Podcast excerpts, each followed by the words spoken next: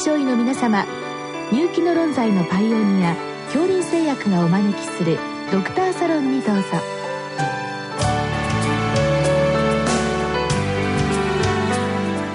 今日はお客様に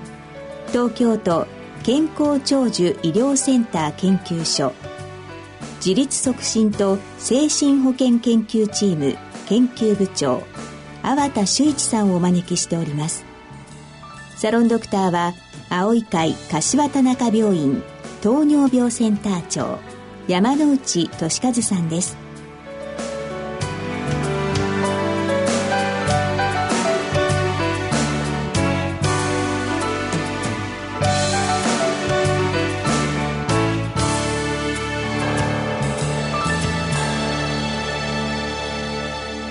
青田先生、よろしくお願いいたします。よろしくお願いします。えー、今日は広島市の先生からのご質問です。えー、ダスク21およびダスク8について、それぞれ用いるときの留意点、注意点をご教示くださいということでございます。はいまあ、先生、この認知症アセスメントに関してのこの質問票とい。うふうに理解しておりますけれども、は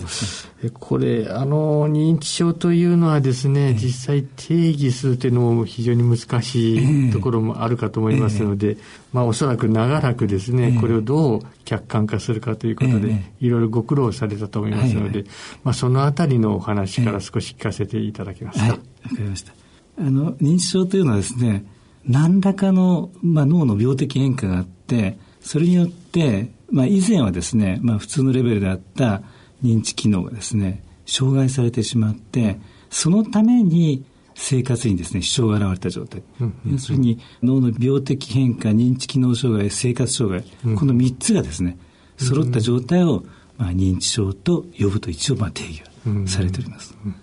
で、それをどう客観化するかということで、うん、まあ、質問ですね。うすね。もうこういったものを中心にして、まあ、非常にこう練りながら こう開発していかれたと思うんですけど、ま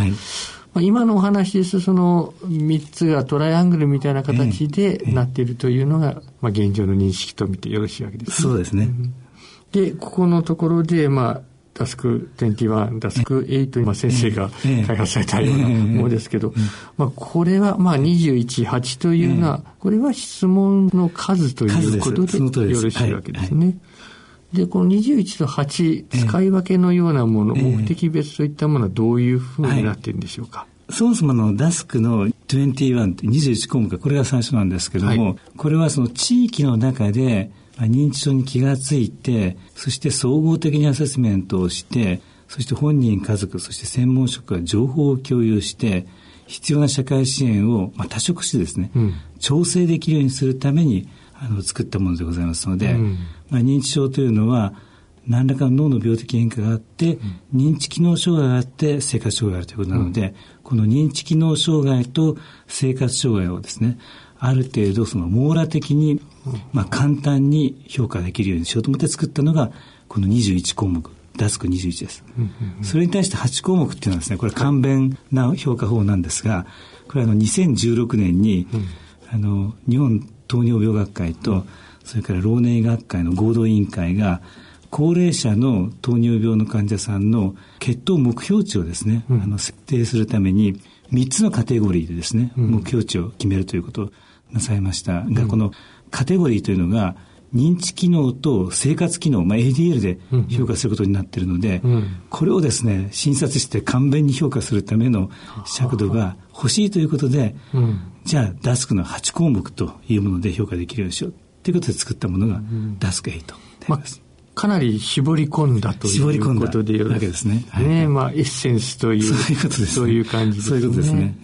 質問の、まあ、いろんな、こう、質問項目ありますけど、えー、まあ、これに関しての、まあ、従来に比べて、えー、まあ、特にこう、優れた点としては、えー、どういった形のものを挙げられますか、はい、あの、21項目はですね、はい、認知機能に関連する9項目、はい、それから ADL に関しては、手段的 ADL に関する6項目、はい、それから基本的 ADL に関する6項目があるんですけども、うん最初の認知機能の9項目はですね、これは記憶、検討式、まあ、問題解決能力判断力っていうことで9項目になってるんですが、うん、これはさまざまな認知症でですね、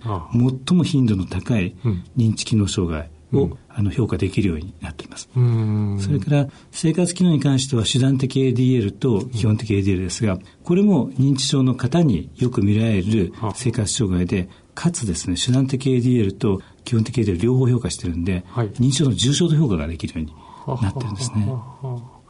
これはあの基本的にはあのやはり専門家がついて質問するということになっているんでしょうね。そうですね。あの一応ですねこれ使っていただくときには、はい、この総合アセスメント認知症の総合アセスメントについて、一応その勉強した方がですね、うん、まあ、ご本人の方をよく知るですね、うん、ご家族などに質問しながらですね、うん、まあ他者評価式、まあ、客観的にですね評価していただくというのは原則になっております。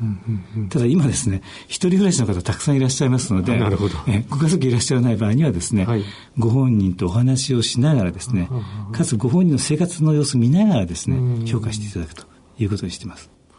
まあこれもちろんあの、練られていると思うんですけれども、えー、これやはりあの素人の方でしかもまあ緊張するでしょうから、えー、そうですね、あの正常に近いような方でも、えー、うまく答えられないことあると思うんですね、まあ、例えばあのよく見かけるんですけど、今日何月何日ですかと言われると、私もなんか危ない時ずいぶんあると思うんですけど、このあたりはどう評価されるんでしょうか、これですね。あの一応他者評価式でありますので例えばこのダスクの中に今日何月何日かわからない時がありますかっていう質問があるんですね。これですね、例えばご家族がですね、はい、はい、家で答えてしまうと、はい、先生おっしゃられたように、はい、誰でもですね、時々はわからない時があるからみんなはいになっちゃう。ところが脳の機能障害っていうのは大体ですね、そのはい、家じゃ答えられないようになっていて、まあ、グレーゾーンであるのが普通なので、これ4件法になっておりますので、はい。えー、全くない、時々ある、頻繁にある、いつもそうだっていうですね、4件法にしておきますと、はい、時々くらいは誰でもあるだろうけど、頻繁にある、いつもあるっていうところにつくと、うん、これはちょっと問題かなっていうふうに、まあ、評価できるようになってるんですね。これが全ての項目について、そう4件法に出来上がってるわけです。まあ、それによってなるべくこうノイズを減らすという そういうことですね。おっしゃるとりです。そういうことです。で、無論質問の、まあ、言葉は、なるべく素人に分かりやすいというところが大きいかと思うそういうことなんですね。で、ご質問の方に移りますけれども、まあ、それぞれ用いる時の留意点、注意点ということなんですけど、えーはいまず、あの、大雑把に先生、えー、あの、この留意点、注意点、特にと言いますと、どういったところなんですか？そうですね。これ、あの、先ほど言いましたように、あの、まあ、一応認知症のアセスメントを勉強した方がですね、あの、その人の生活の様子をよく見ながら、あるいは聞きながら使うということで、うん、あのご本人に例えば渡してですね、うん、丸抜をつけるっていう使い方ではないんですね。それからですね、まあ、ご家族に渡して使うとですね、まあ、ご本人渡すよりはですね、うん、あの、正確度は上がるんですけど、うん、それでもやっぱりご家族はですね、うん、例えばですね、娘さん、あるいは奥さん、あるいはご兄弟によってですね、見方結構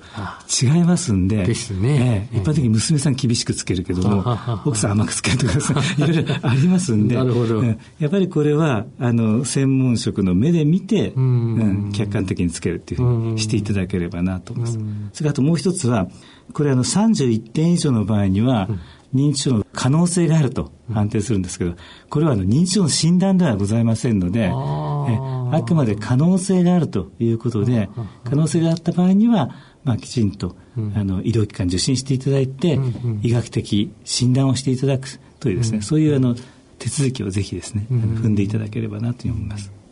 あとあの、我々認知症の患者さんとちょっと紛らしいのが、えー、うつ病のような方いらっしゃいますですね。えー、ああいった方とか、あるいはご本人正確ですね。えー、このあたりいかがなんでしょうか？確かに、あの、先生おっしゃる通りですね、うつ病の患者さんの場合もですね、あの、例えばご家族から見るとですね、うん、できないっていう項目がたくさん丸がついてしまう可能性あるんですね。そうすると、この評価尺度だけでは、認知症かうつ病かはですね評価できないっていうことになります。ということで仮にこれ31点以上ということになったとしてもやはり認知症かどうか診断するときには、まあ、医療機関受診していただいて、その辺のところもですね、鑑別した上で診断していただくということを、うん、していただければと思ってます。なるほど。まあ、そうしますと、あの、実際のあの診断といいますか、ええ、まあこれあの確定診断というのは難しいと思うんですけれども、まあ診断自体は、え、まあ実際のメンタル系の医者に、えー、任せるとして、まあこれを用いて、まあいろんなあの、まあ先ほど少し話出てまいりました、糖尿病ですね、まあ、例えば薬の管理や何かにこう応用できるという、えーはい、まあ、そういったことがこう出てきているわけなので、えー、そのあたりをご紹介できますか、これはあの何と言ってもですねあの一番は地域の中で認知症かなと思われた方の認知機能と生活機能をですね、うん、きちんとこう総合的に評価するということが大事で、うん、えー、例えばこの方は服薬管理と金銭管理と交通機関の利用はうまくいかないけども、着替えだとかそれから入浴だとか、排泄とか、うん、そういうのはちゃんと自立しているんだなっていうですね、そういうことをその評価して、その上でみんなでですね、じゃあ今どういう支援が必要だろうか、うん、どんなことが必要だろうかっていうふうにですね、みんなで考えて、その支援を調整していくというふうにして応用して使っていただくのが、まず一番の、え目的でございます。そうですね。えーまあ、確かにあの薬がきちっと飲めるかどうかっていうのは非常に大きな話になりますし、自立度、あるいはそれに応じてリハビリなどが必要かどうかといった時の評価には、まあ、こういったものを使うと非常に便利ということになりますね。そうですね。特にあの一人暮らしの方などの場合には、ぱり金銭管理がうまくいかないとか、うん、交通機関の利用がうまくいかないっていうところがあった場合には、うん、じゃあどうやってその人の一人暮らしをですね支えていくかということをまず最初に考えていかなきゃいけないので、うん、まあ、そういう時にですねあのとってもこのシートが力を発揮するということです。将来的にあの今話題になっておりますその免許証ですかね。あはいはい、ああいったものなんかにも、まあ、うまく応用できればなという感じがいたしますけれども、はい、いかがですか？そうです。ね、まあ、あの最初のあの簡単なチェックリストとしては使えるかもしれないですね。どうも先生今日はありがとうございました。ありがとうございました。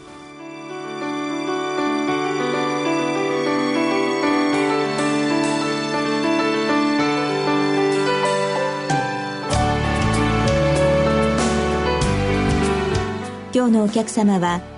東京都健康長寿医療センター研究所自立促進と精神保健研究チーム研究部長粟田修一さん。サロンドクターは青い会柏田中病院糖尿病センター長山内俊和さんでした。それではこれで恐林製薬がお招きしましたドクターサロンを終わります。